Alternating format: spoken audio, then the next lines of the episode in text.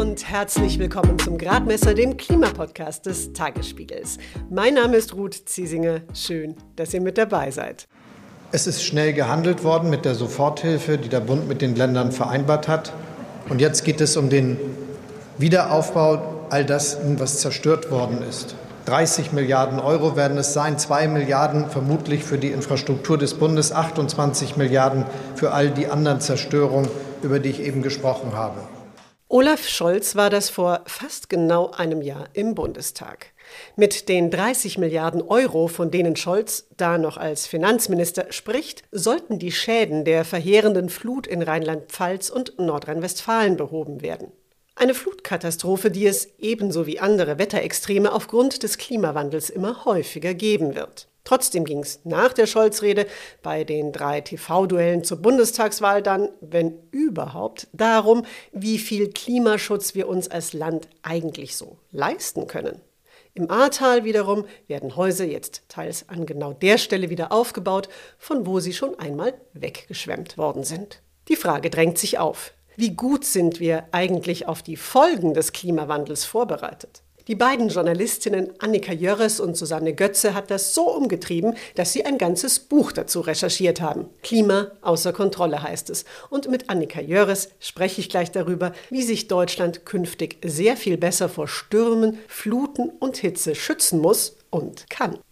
Und danach geht es um das Verkehrsministerium, dessen Klimaschutz-Sofortprogramm das eigene Expertengremium der Bundesregierung in der Tonne versenkt hat. Das ist ein absolut einzigartiger Vorgang, aber so richtig große Wellen geschlagen hat das eher nicht. Sollte es aber, wenn man Klimawissenschaftler Felix Kreuzig zuhört. Es ist ja okay, Wahlkampf mit bestimmten Themen zu machen, aber es gibt auch eine staatspolitische Verantwortung und dieser wird das Verkehrsministerium und der Verkehrsminister derzeit nicht gerecht.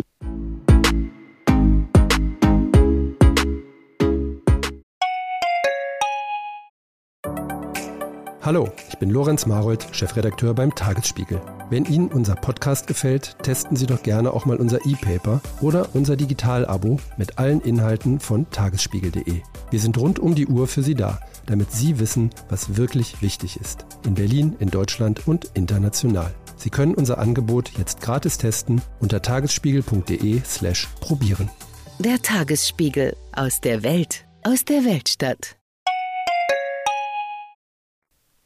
Annika Jöres ist erfahrene Klimajournalistin. Sie arbeitet unter anderem für Korrektiv und die Zeit. Sie und Susanne Götze vom Spiegel haben jetzt schon ihr zweites gemeinsames Buch zum Klimawandel geschrieben. Nach der Klimaschmutzlobby heißt das aktuelle Buch jetzt Klima außer Kontrolle. Fluten, Stürme, Hitze. Wie sich Deutschland schützen muss. Ich habe mit Annika Jöres im Videocall gesprochen und erreicht habe ich sie in dem französischen Dorf, in dem sie lebt und wo sie in diesem Sommer quasi vor der eigenen Haustür den Flüssen beim Austrocknen zuschauen konnte. Der Deutsche Wetterdienst, der hat jetzt die Bilanz dieses Sommers gezogen und es hat sich herausgestellt, es ist einer der sonnigsten Sommer, wenn nicht sogar der sonnigste Sommer seit Messbeginn, einer der viertwärmsten Sommer seit 1881 und der trockenste Sommer bisher. Und das Fazit des DWD war, wir dürften damit in den Zeiten des Klimawandels einen bald typischen Sommer erlebt haben.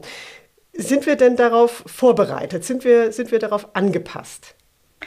Genau, das war die große Frage, die ich mir zusammen mit Susanne Götze gestellt habe, weil es wurde ja schon viel geredet über Klimaschutz. Absolut zu Recht natürlich, weil das ist ja das, das Erste, was wir erreichen müssen. Aber die Klimaanpassung, also die Vorsorge, die ging unserer Meinung nach ein bisschen, kam zu kurz. Und deswegen haben wir gesagt, okay, ist das so? Tut sich da was oder tut sich da nichts? Und wir haben lange recherchiert, haben bei den Kommunen angefragt, wie weit seid ihr, macht ihr da was, haben bei den Kraftwerken angefragt, bei den Krankenhäusern, also überall eigentlich, wo es nötig ist, sich darauf vorzubereiten, auf solche Hitzesommer beispielsweise oder auf Starkregenereignisse.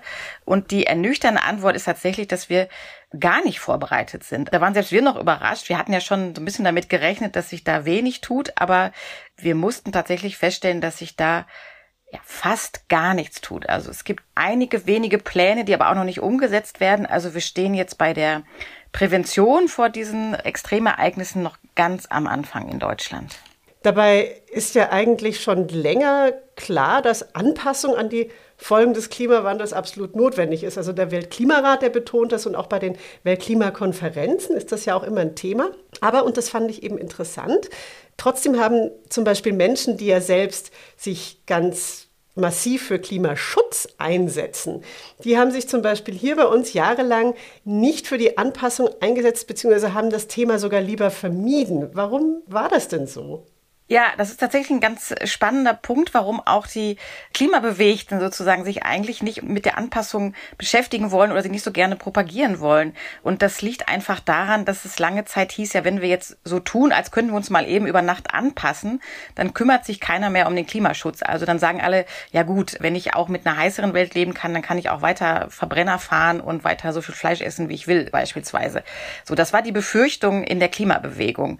Und deswegen wurde das Thema lange Zeit vermieden vermieden, auch von einigen Klimawissenschaftlern nicht so hochgehängt, wie es vielleicht hätte sein können.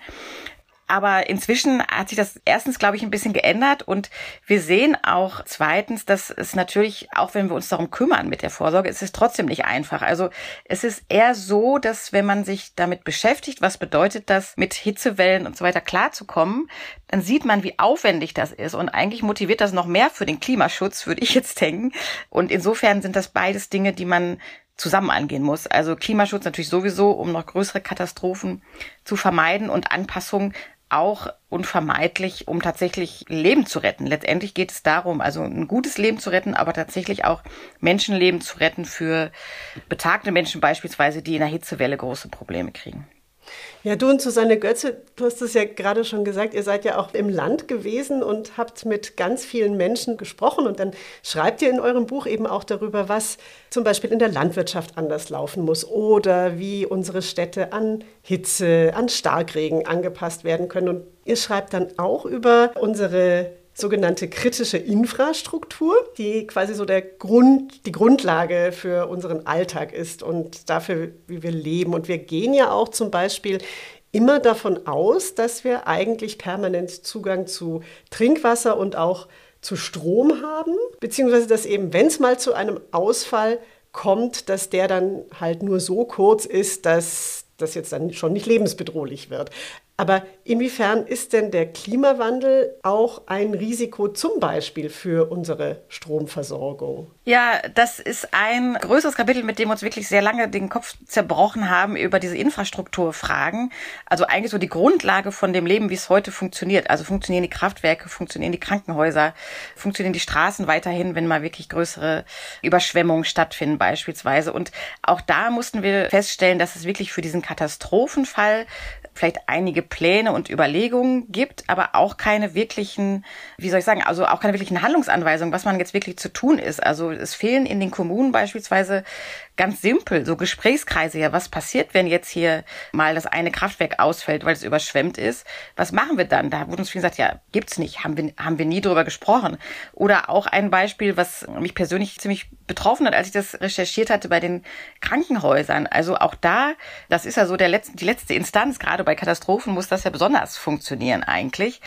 Und auch da ist es so, dass die Notstromaggregate beispielsweise, die dann nötig sind, weil falls ein Stromausfall passiert, was absolut wahrscheinlich ist bei größeren Katastrophen, weiß man nicht, ob diese Notstromaggregate tatsächlich funktionieren. Die sind erstens sehr alt und möglicherweise auch auf einen geringeren Strombedarf ausgerichtet, weil die halt vor 30 Jahren natürlich noch deutlich weniger Maschinen äh, im Einsatz hatten jetzt im Krankenhaus, weniger Technik. Und ähm, also erstmal kann der gesamte Bedarf wahrscheinlich nicht gedeckt werden und ob die funktionieren, das weiß auch keiner. Also die meisten Krankenhäuser haben dann uns gegenüber eingeräumt, ja, Ehrlich gesagt haben wir das noch nie wirklich jetzt im Ernstfall ausprobiert, weil wir wissen ja jetzt auch genug Bescheid über die Krankenhausmisere, über die Not, die da herrscht, auch Personalmangel.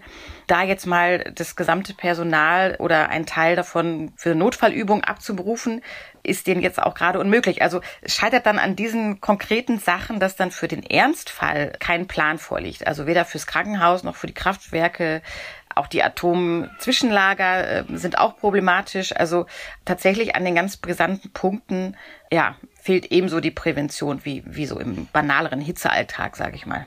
Im vergangenen Jahr bei der Flutkatastrophe in Nordrhein-Westfalen und Rheinland-Pfalz, da mussten ja, glaube ich, auch drei Krankenhäuser dann evakuiert werden. War das dann auch der Grund, dass eben die Stromversorgung nicht mehr gesichert war oder war das die Überschwemmung? Warum konnte da der Betrieb nicht aufrechterhalten werden? Genau, da hatten wir schon mal so diesen Worst-Case-Fall bei der Ahrtal-Katastrophe. Und genau, da griffen verschiedene Mechanismen sozusagen ungünstig ineinander. Genau, da war auch die Stromversorgung nicht mehr gesichert. Die wichtigen Apparate des Krankenhauses waren auch unten angebracht, in den unteren Etagen. Das ist so ein weiterer Punkt, den man bedenken müsste, dass die lebensrelevanten Sachen sozusagen in oberen Etagen untergebracht werden, die weniger überschwemmungsgefällt sind. Das war da aber auch nicht der Fall. Also, und aus diesen Gründen, weil das komplett zusammengebrochen war, mussten die evakuiert werden. Und das war auch so nicht nicht mehr begehbar sozusagen wegen der Schlammlawinen. Also da kam alles Mögliche zusammen. Aber da hat man schon mal gesehen, wenn das eintritt, diese Extremszenarien, die ja jetzt immer wahrscheinlicher werden, dann, ja, dann ist Deutschland ziemlich nackig, wie man bei uns im, im Ruhrgebiet so, so sagen würde. Du hast gerade auch die, die Kraftwerke angesprochen und wir haben ja jetzt im Sommer viel über die Kernkraftwerke in Frankreich gelesen und gehört, die im Sommer eben wegen der Hitze vom Netz genommen werden mussten, weil sie nicht genügend Kühlwasser aus den aufgeheizten Flüssen entnehmen konnten, beziehungsweise eben auch zurückleiten konnten dass auch Kohlekraftwerke, die wir ja betreiben, auch Kühlwasser brauchen und entsprechend auch Probleme bei Dürre und Hitze bekommen können. Das ist tatsächlich nicht so sehr thematisiert worden. Kannst du erklären, warum das so ist und ob Kraftwerksbetreiber da zum Beispiel Vorkehrungen treffen und können, inwieweit das auch ein Thema ist? Genau, ja, das ist auch sehr wichtiges Thema eben für die Versorgungssicherheit, also ob wir weiter lückenlos sozusagen Energie empfangen können und es nicht zu Stromausfällen kommt. Dazu spielt natürlich das Kühlwasser eine große Rolle. Kühlwasser kommt bei den meisten Kraftwerken aus Flüssen oder aus, aus Oberflächenwasser. Und das ist natürlich, das haben wir diesen Sommer ja auch gesehen, wird in der Klimakrise bei Hitzeperioden natürlich deutlich knapper. Das ist das eine. Und zweitens wird es auch deutlich wärmer. Also die Flüsse wärmen sich zusätzlich noch auf. Und das bedeutet dann, dass ja man eigentlich noch mehr Wasser braucht, um auf dieselbe Temperatur wie vorher runterzukühlen, weil der Temperaturunterschied eben so gering geworden ist bei diesen Hitzeperioden. Und auch dafür fehlen gute Pläne. Also in Frankreich zum Beispiel ist es immer so ein Extrembeispiel, aber da hat man es diesen Sommer so gut gesehen, haben die dann einfach die Grenzwerte erhöht von dem Flusswasser, also von dem bereits genutzten Kühlwasser, was wieder zurückgeleitet werden darf. Da wurde das um drei Grad erhöht auf 28 Grad. Das, was vorher halt nicht möglich war. Und das ist so die Befürchtung, weil jetzt keine Vorkehrungen getroffen werden für dieses, für mögliche andere Kühlmechanismen beispielsweise, ist es dann am Ende wahrscheinlich so, dass man dann tatsächlich auch teilweise die Biosysteme zerstört, indem man dann zu heißes Flusswasser wieder zurückleitet, was relativ fatale Auswirkungen hat auf so ein Flussleben. Also das ist das, was man jetzt in Frankreich schon ablesen kann und was uns in Deutschland droht, wenn der Kraftwerkspark nicht darauf ausgerichtet ist, mit weniger Kühlwasser zurechtzukommen hätte man mit erneuerbaren Energien natürlich weniger, weniger Probleme. Ja. Wenn es jetzt also zum Beispiel bei uns zu einer ähnlich katastrophalen Hitzewelle kommen würde, wie sie jetzt zum Beispiel gerade in China geherrscht hat, wo es dann Höchsttemperaturen um die 40 Grad gab, wochenlang. Was wäre denn da der Vorteil von Wind- und Solarenergie, abgesehen davon, dass sie keine Emissionen verursachen? Genau, abgesehen davon, dass die natürlich eine wesentlich bessere Emissionsbilanz haben, sind die natürlich mit diesen Temperaturen durchaus stabiler. Also alles andere, das zieht sich ja auch so durchs Buch. Also die fossilen Energien, aber auch die Nuklearenergie, die brauchen halt Kühlwasser und umso mehr, als sich die Außentemperatur aufheizt, wohingegen natürlich die Solarenergie bei viel Sonnenschein besonders ertragreich ist. Insofern, das ist ja auch was, was sich so durchs Buch zieht, ist, dass eigentlich Klimaschutz immer komplementär geht mit Klimaanpassung. Also es gibt eigentlich keine Anpassungsmaßnahme, sei es jetzt entsiegelte Städte, also mehr Grün in den Städten oder eine veränderte Landwirtschaft, die Aufforstung von Wäldern, die Renaturierung von Mooren, all das, was sozusagen zur Vorsorge gehört, um mit diesen Extremen leben zu können, ist gleichzeitig Klimaschutz. Und dasselbe gilt auch für die Energieversorgung, dass die stabilere Energieversorgung über erneuerbare Energien auch diejenige ist, die in diesen extremen Perioden weniger leidet unter den Wetterbedingungen.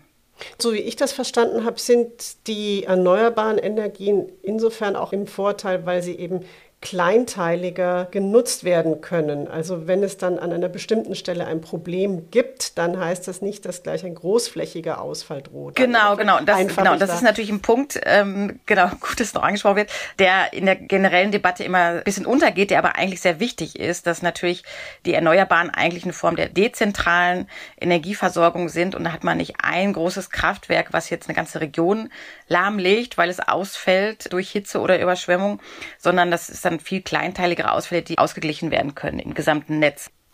Was ich interessant fand, das war euer Blick auf sogenannte Störfallbetriebe. Das sind Anlagen, bei denen man es wirklich nicht möchte, dass es da zu einem Unfall kommt, also große Chemiefabriken und Chemieparks. Und da gibt es jetzt, habe ich gelernt, eine Kommission für Anlagensicherheit, die KAS die erarbeitet die technischen Regeln für die Sicherheit dieser Anlagen, die TRAS heißt das. Und in dieser Kommission sitzt dann zu einem guten Teil die Industrie selbst mit am Tisch und das Umweltministerium nimmt quasi im Nachhinein diese technischen Regeln dann eigentlich nur noch an. Und diese Regeln sind dann auch nicht verbindlich, sondern sind Kann-Empfehlungen. Da frage ich mich jetzt, wie gut sind denn jetzt die großen Chemieparks am Rhein, zum Beispiel vor immer mehr Starkregen oder auch dann möglichen Flutkatastrophen geschützt? Ja, genau, das haben wir uns auch gefragt und haben da bei Shell und Lyondell Basel, also eine große Chemiefabrik beispielsweise, angefragt und die haben auch mit uns gesprochen. Aber tatsächlich muss man feststellen, dass erstmal diese Sicherheitsbestimmung, also diese Trust, die du angesprochen hast, die sind halt, wie soll ich sagen, nicht auf den Klimawandel ausgerichtet, sondern die sind meistens schon älter und haben noch nicht eingespeist, dass es jetzt eben diese extremeren Situationen gibt. Also der Klimawandel findet in diesen Regelungen eigentlich gar nicht statt. So, das ist das erste große Problem. Und das zweite ist, dass natürlich diese riesigen Anlagen, das wird, wurde auch bei der Recherche klar, die können die Prüfer jetzt von den Städten oder von den Behörden nicht an einem oder zwei Tagen prüfen. Das geht gar nicht. Die sind riesig und komplex und deswegen verlassen die sich größtenteils auf die Berichte der Firma selbst. Die hat natürlich erstmal kein Interesse daran, jetzt irgendeinen Mist reinzuschreiben. Die wollen sich ja auch schützen. Aber irgendwelche kostenintensiveren Investitionen jetzt in, ich weiß nicht, noch mehr Schutzwelle, jetzt am Rhein beispielsweise, wo ja sehr viele der Industrie Industriekonzerne gelegen sind, haben die natürlich auch kein Interesse dran. Also das heißt, da wird das Minimum erfüllt und ob das jetzt auch komplett erfüllt ist, weiß man eigentlich nicht, weil die sich größtenteils auf die Berichte verlassen müssen, die die Fabriken selbst erstellen. Und dieser Klimafaktor ist da halt noch gar nicht drin bislang. Ihr habt ja auf der anderen Seite aber auch sehr viele wirklich sehr engagierte Menschen getroffen, die sich dann der Problematik durchaus bewusst sind. Und einen fand ich auch recht eindrücklich, das war der Florian Neisser. Der ist beim Fraunhofer Institut und auch beim Bundesamt für Bevölkerungsschutz und ähm, Katastrophenhilfe. Und der hat zur Vorsorge bei der kritischen Infrastruktur gesagt, und ich zitiere den jetzt mal, wir weisen auf Gefahren hin, uns sind aber die Hände gebunden. Behörden können nur Empfehlungen geben, keine verbindlichen Anweisungen. Da frage ich mich jetzt, was müsse denn jetzt zum Beispiel die Bundesregierung da ändern oder Landespolitik? Wer, wer kann da was tun? Genau, also was Herr Neisser und auch andere Experten und Expertinnen im Buch natürlich sagen, ist, wir müssen uns tatsächlich, klingt banal, aber wird nicht gemacht, wie an einen Tisch setzen und dieses Szenario mal durchspielen und dann genauer sagen, okay, was brauchen wir denn dann eigentlich? Genauso im Krankenhaus. Manche haben so eine Katastrophenbeauftragte je nach Größe des Krankenhauses, aber die ist immer meistens schon mit anderen Sachen beschäftigt, wie Pandemien beispielsweise, verständlicherweise, aber kein, der jetzt wirklich mit sich mit diesen Klimaextremen auseinandersetzt. Also da müsste es sicherlich für die Industrie neue Regelungen geben, aber auch diese Gesprächsrunden, sage ich mal, wo man das einmal durchspielt und dann auch tatsächlich durchspielt. Also nicht nur auf dem Papier, weil das, was allen fehlte, jetzt, wenn wir jetzt bei der Infrastruktur bleiben, fehlt es tatsächlich, das einmal durchzuspielen. So wie, keine Ahnung, früher in der Schule Probealarm, alle gehen raus und wie gut klappt das? Haben die Lehrer das im Griff, die Kinder da auf den Schulhof zu führen oder so? Simpel, aber wahrscheinlich für den Ernstfall ganz hilfreich. Und genau sowas haben wir eigentlich nicht für diese, für diese Wetterextreme. Und warum werden nicht auch einfach Regeln geändert, sodass man eben nicht nur Vorschläge machen kann im Sinne von, es wäre jetzt gut, wenn ihr euch so und so verhalten würdet, Unternehmen XY oder Gemeinde so und so, sondern es eben auch klare Regeln gibt im Blick auf Anpassung an den Klimawandel. Warum passiert das nicht? Da ist vermutlich der Einfluss der Industrie groß genug sozusagen, um das zu verhindern, weil natürlich, das kennen wir ja auch von anderen Lobbykämpfen, sag ich mal, über die Chemierichtlinie in Europa, die, die spielt ja auch noch mit rein, also wo es auch immer um, um Schutzwerte geht. Und das sind ja riesige Lobbyschlachten, die da stattfinden, um, um stärkere oder schwächere Anforderungen an die Fabriken. Und die drängen natürlich immer darauf, das möglichst gering zu halten, beziehungsweise sagen, wir machen das ja alles schon und mehr ist nicht drin. Also das wäre natürlich möglich politisch, aber es ist sehr umkämpft da strengere Regeln anzusetzen. Die Ampel hat ja in ihrem Koalitionsvertrag angekündigt, jetzt ausreichend Mittel für die Klimaanpassung zur Verfügung zu stellen. Und ähm, jetzt hat das Umweltministerium bis zum Jahr 2026 dafür insgesamt 60 Millionen Euro eingeplant. Das sind jetzt ganz sicher nicht alle Gelder und es gibt auch noch andere Programme und andere Fördertöpfe. Allerdings ist es dann schon sehr übersichtlich, wenn man das zum Beispiel den 30 Milliarden gegenüberstellt, die dann für die Folgen der Hochwasserkatastrophe im Ahrtal, da haben wir ja schon drüber gesprochen, bereitgestellt worden sind. Meine Frage an dich, warum sind denn Politik, aber auch wir als Bevölkerung dazu bereit, extrem viel in die Schadensbehebung zu stecken, also wenn die Katastrophe passiert ist, aber kaum etwas in die Prävention, also dass es eben gar nicht so weit kommt. Warum wird da immer noch nach den Kosten des Klimaschutzes gefragt? Ja, das ist eigentlich das ganze Drama, dass man so wenig in die Vorsorge steckt. Aber ich meine, das begleitet unsere Gesellschaft natürlich schon immer. Ne? Also wir stecken auch immer weniger in die Gesundheitsvorsorge als dann hinterher in die Reparatur der Krankheiten sozusagen.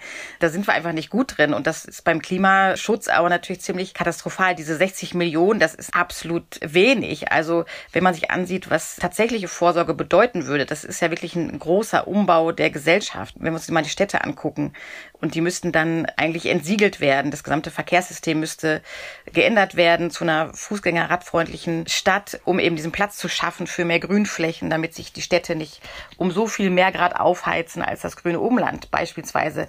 Es ist nicht alles, aber wir haben ja auch festgestellt, wir haben ja eine Anfrage gestellt mit der Hilfe von Frag den Staat, dieser Transparenzinitiative, an 400 Gemeinden und Städte, was sie denn in die Vorsorge investieren wollen. Und es gab kaum jemanden, also weniger als zehn, die überhaupt ein Budget dafür veranschlagt hatten für diese Anpassung. Und Entsiegelung waren es, glaube ich, nur zwei, die konkrete Pläne dazu hatten. Also diese Zahlen, die wir da konkret einholen konnten, die zeigen tatsächlich, dass jetzt langsam Dinge in Bewegung kommen für den Klimaschutz. Also wie können wir jetzt Emissionen einsparen. Das ist jetzt so auf dem Tisch. Aber für die Vorsorge, das ist immer noch ganz an letzter Stelle. Also da gibt es kein Budget für und wofür es kein Budget gibt, da wird sich auch nichts ändern. Also es hängt ja nun mal tatsächlich an finanziellen Investitionen, das meiste. Ihr wolltet ja aber trotzdem kein Buch voller Hiobsbotschaften schreiben. Das war euch, glaube ich, sehr wichtig. Und ich finde, es ist auch außerordentlich spannend geworden, aber komplett entspannt bin ich, ehrlich gesagt, nach der Lektüre dann auch nicht gewesen. Welche Botschaft oder welche Erkenntnis ist dir denn besonders wichtig bei den Veränderungen, die wir eben aufgrund des Klimawandels angehen müssen und die, die einfach notwendig sind?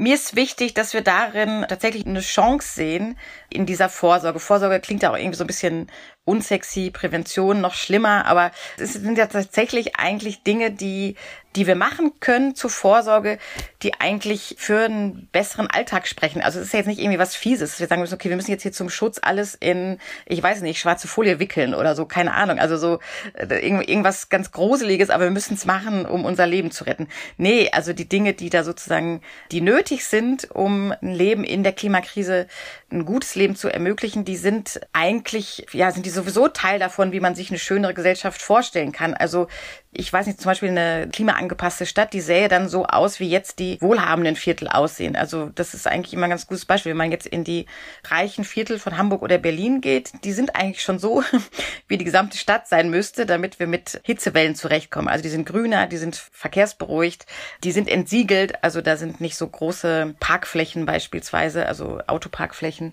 Das ist so ein Beispiel von vielen, das, was wir auch vermitteln wollten mit dem Buch, was wir auch selbst entdeckt haben, dass diese Vorsorge im Grunde genommen eigentlich so ein Plädoyer für ein ja, besseres Leben ist. Also so wie sich das viele schon heute vorstellen in den Vierteln, die beliebt sind, so, so müsste es eigentlich flächendeckend sein.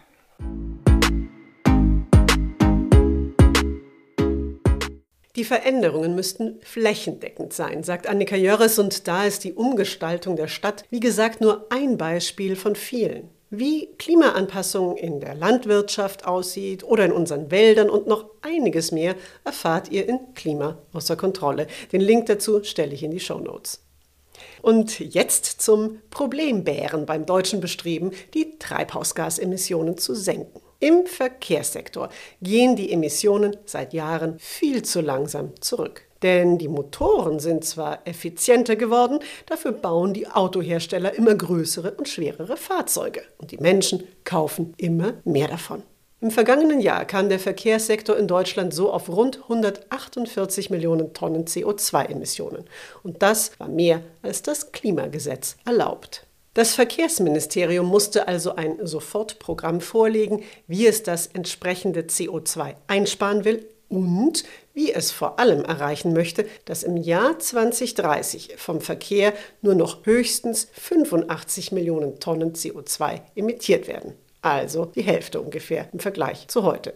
Das steht nämlich auch so im Gesetz. Die nachgereichten Pläne des FDP geführten Hauses hat der Expertenrat für Klimafragen dann allerdings als komplett unzureichend bewertet. Tja, und jetzt?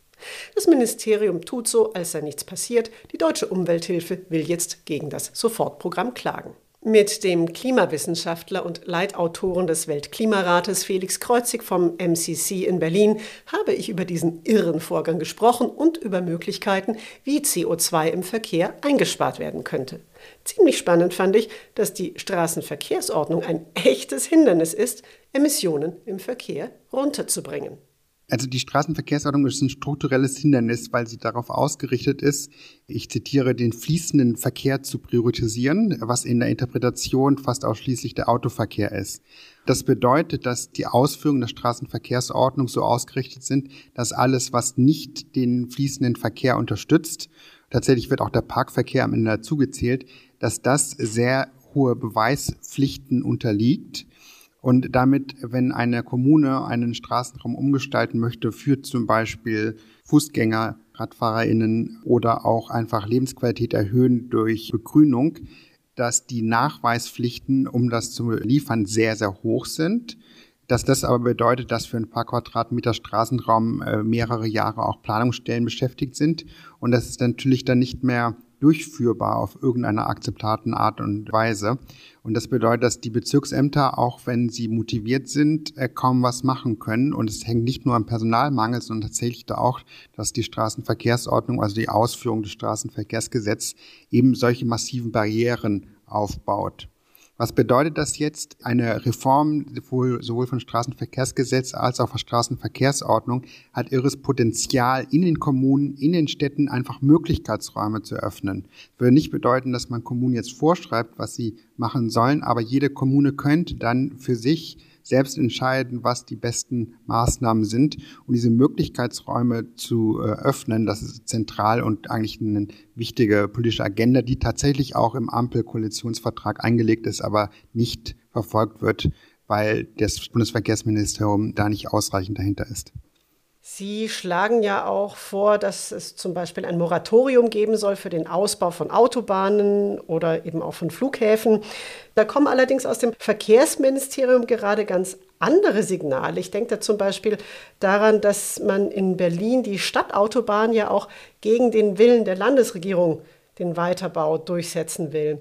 Ich frage Sie jetzt aber trotzdem oder vielleicht gerade deswegen, welche Projekte würden Sie denn sagen sollten, nicht weiterverfolgt werden und was für Klimaschutzeffekte hätte das dann? Also erstmal geht es ja darum, wir wollen ja eigentlich Treibhausgasemissionen reduzieren. Tatsächlich bauen wir aber immer noch Infrastrukturen, die Treibhausgas erhöhen, Emissionen erhöhen. Also das ist ja eine Perversion eigentlich. Das gibt zwei Effekte hier. Das ist natürlich das Induzierende. Wenn wir mehr Autobahnen bauen oder Umgehungsstraßen bauen oder mehr Flughäfen bauen, dann wird mehr geflogen, dann wird mehr Auto gefahren. Das ist natürlich das Problem. Tatsächlich sind die Emissionen der Infrastruktur selbst auch relevant. Also zum Beispiel die 100. Dadurch, dass da auch Tunnelbauweise ist, entstehen da sehr hohe Emissionen pro Quadratmeter. Das heißt, es ist relativ klar, dass eigentlich keine Neubau von Infrastrukturen, von fossilen Infrastrukturen stattfinden soll. Der Punkt ist, wenn Sie den IPCC, den Weltklimaratbericht angucken, da steht ganz klar die Nachricht drin, wenn wir noch irgendeine Chance haben, 1,5 Grad oder zumindest 2 Grad einzuhalten, dann dürfen wir keine neuen fossilen Infrastruktur bauen. Das steht da klipp und klar drin. Und irgendwann müssen wir da mal hinkommen, dass wir zumindest äh, nicht die Emissionen weiter erhöhen durch den Bau von solchen Infrastrukturen. Ein großes Problem, gerade wenn es darum geht, Dinge zu verändern, ist es dann, dass oft das Geld fehlt, mit dem solche Veränderungen finanziert werden können. Jetzt gibt es aber gerade im Verkehrsbereich mit dem Dienstwagenprivileg, mit der Pendlerpauschale oder mit der Steuerbefreiung von Kerosin eine ganze Reihe von Subventionen, die ja den emissionsstarken Auto- und Flugverkehr erstmal fördern. Wenn jetzt diese Subventionen wegfielen, wie viel Geld gäbe es dann und für was sollte es verwendet werden, um eben dann CO2 einzusparen? Ja, Sie haben äh, vollkommen recht. Geld ist natürlich gar nicht das Thema. Das Thema ist, dass das Geld gebunden wird in fossilen Infrastrukturen. Wir reden bei den Subventionen, und das ein Dienstwagenprivileg, Diesel, Steuerreduktion, Ermäßigung, die mangelnde Kerosinbesteuerung durch die internationalen Ausnahmen. Durch diese Art von Maßnahmen reden wir im zweistelligen Milliardenbetrag, je nach Rechnung bis zu 34 Milliarden Euro, die zur Verfügung stehen würden, wenn nur die fossilen Subventionen gestrichen sind.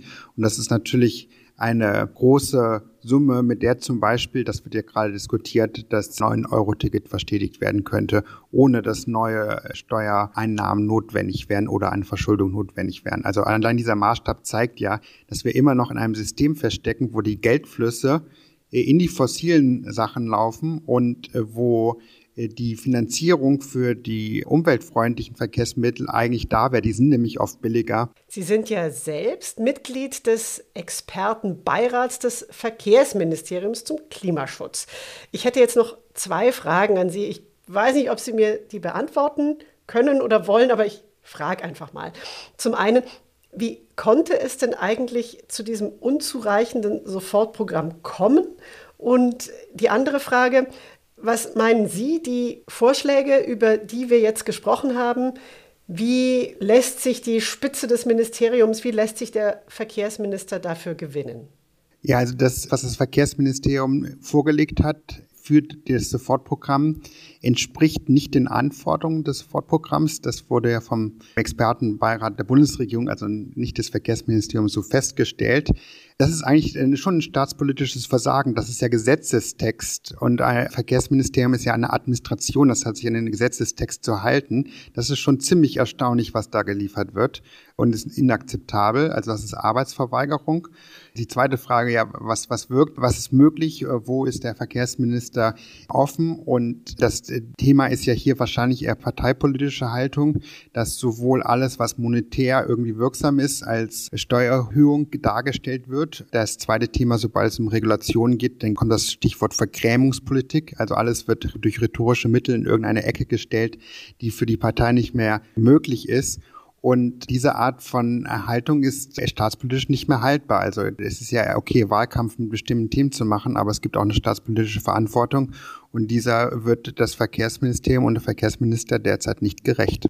Deutliche Worte von Felix Kreuzig. Ein Tempolimit würde übrigens nach Berechnungen von ExpertInnen bis zu 5 Millionen Tonnen CO2 einsparen. Und das ginge auch ab sofort. Nur das will das Ministerium eben nicht.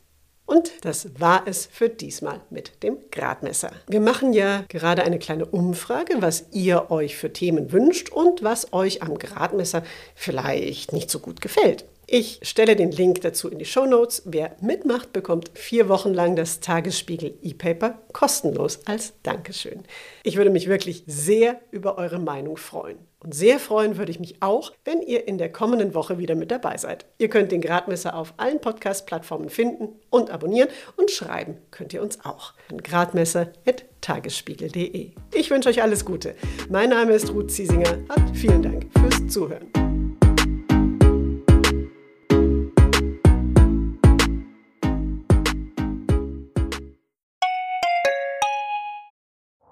Herzlich willkommen zu Tatort Berlin, dem True Crime Podcast des Tagesspiegels. Ich bin Sebastian Leber. Und ich heiße Katja Füchsel.